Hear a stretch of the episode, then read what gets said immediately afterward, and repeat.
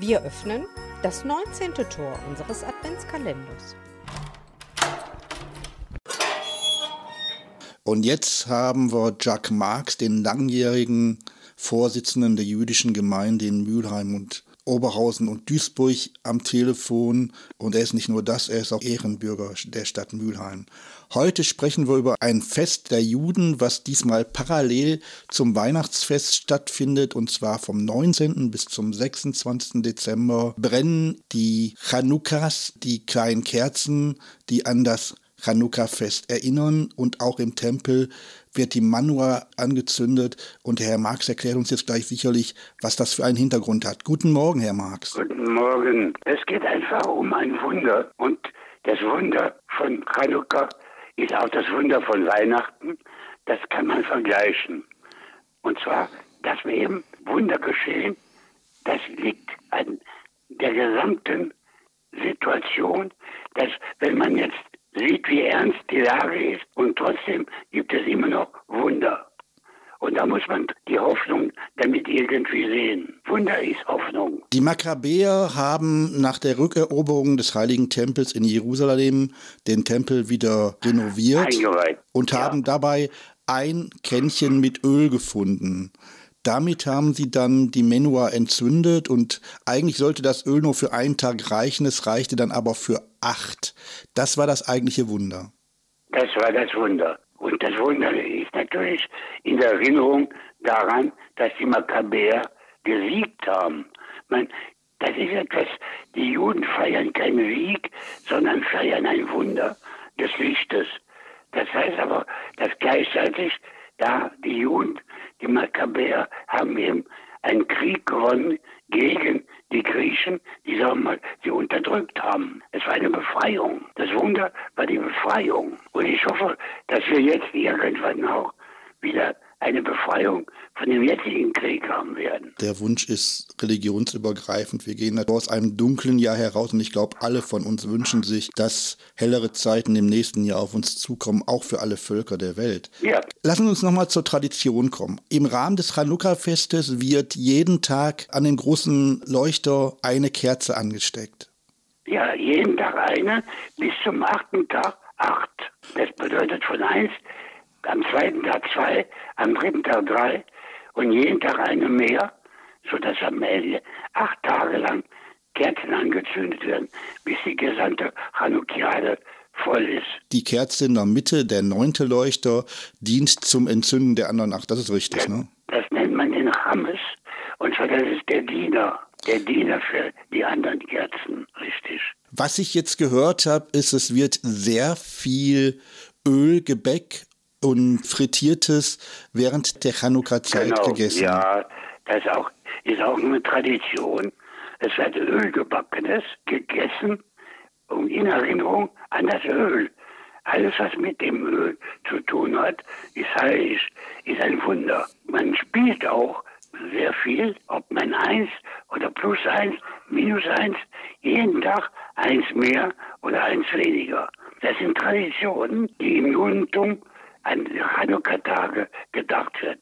Und es gibt auch für Kinder Geschenke und dann kann man es mit Weihnachten vergleichen. Man kann Hanukkah mit Weihnachten sehr gut vergleichen. Es ist auch so, wenn man jetzt Hanukkah für dieses Jahr ist zu gleicher Zeit wie Weihnachten und das ist jedes Jahr in etwa zur gleichen Zeit.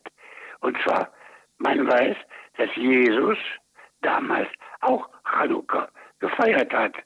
Und das liegt auch daran, dass Jesus, Heiligabend, wie gesagt, geboren ist und acht Tage später ist eben Silvester. Das ist alles zusammen eine Sache, die zur damaligen Zeit gemeinsam war.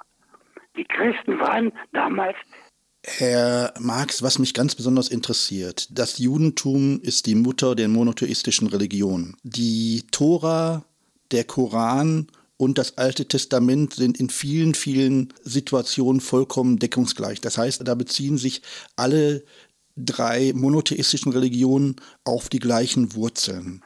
die Wurzel ist Abraham. Jetzt weiß man, dass Jesus als jüdischer Wanderprediger seine Lehren verbreitete. Er hat auch den Schabbat respektiert und hat den gefeiert und hat natürlich, wie Sie gerade auch ausgeführt haben, die Religion, da er ja selber Jude war, mit vollster Überzeugung gelehrt. Wie ist die Stellung Jesu heute in der jüdischen Religion?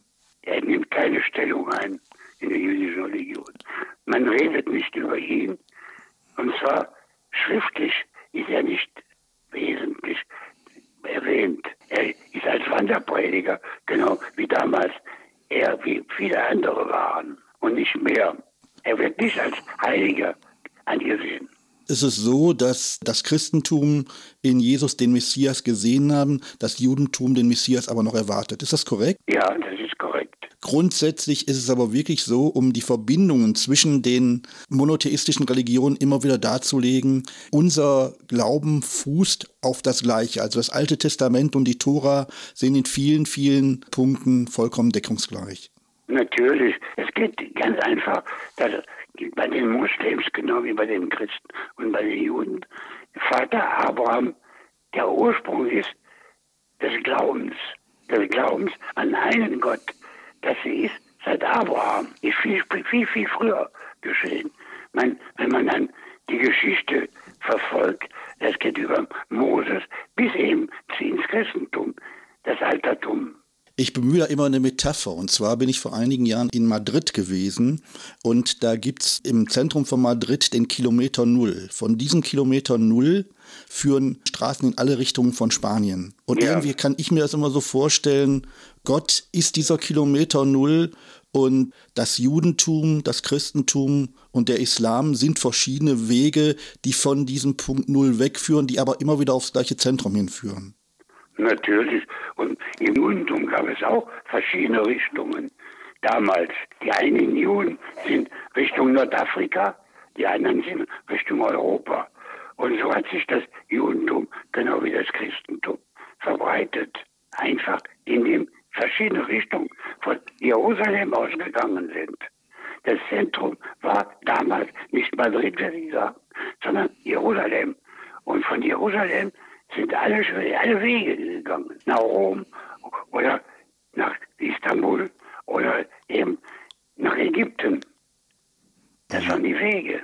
Also können wir abschließend sagen, uns verbindet mehr als das uns trennt und wir werden alle die Woche zwischen dem 19. und für uns Christen ab dem 24. dann gemeinsam feiern mit viel Licht und viel Hoffnung und alle ja. gemeinsam hoffen, dass wir dann in ein für alle schöneres neues Jahr starten, in dem möglichst viel wieder viel Frieden auf der Welt ist.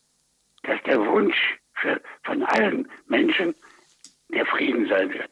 Dann sage ich vielen lieben Dank für das Interview und Sie haben uns nochmal viel beigebracht über die Sichtweise des Judentums und die Feste des Judentums. Dafür vielen lieben Dank. Schön. Danke auch. Danke. Tschüss.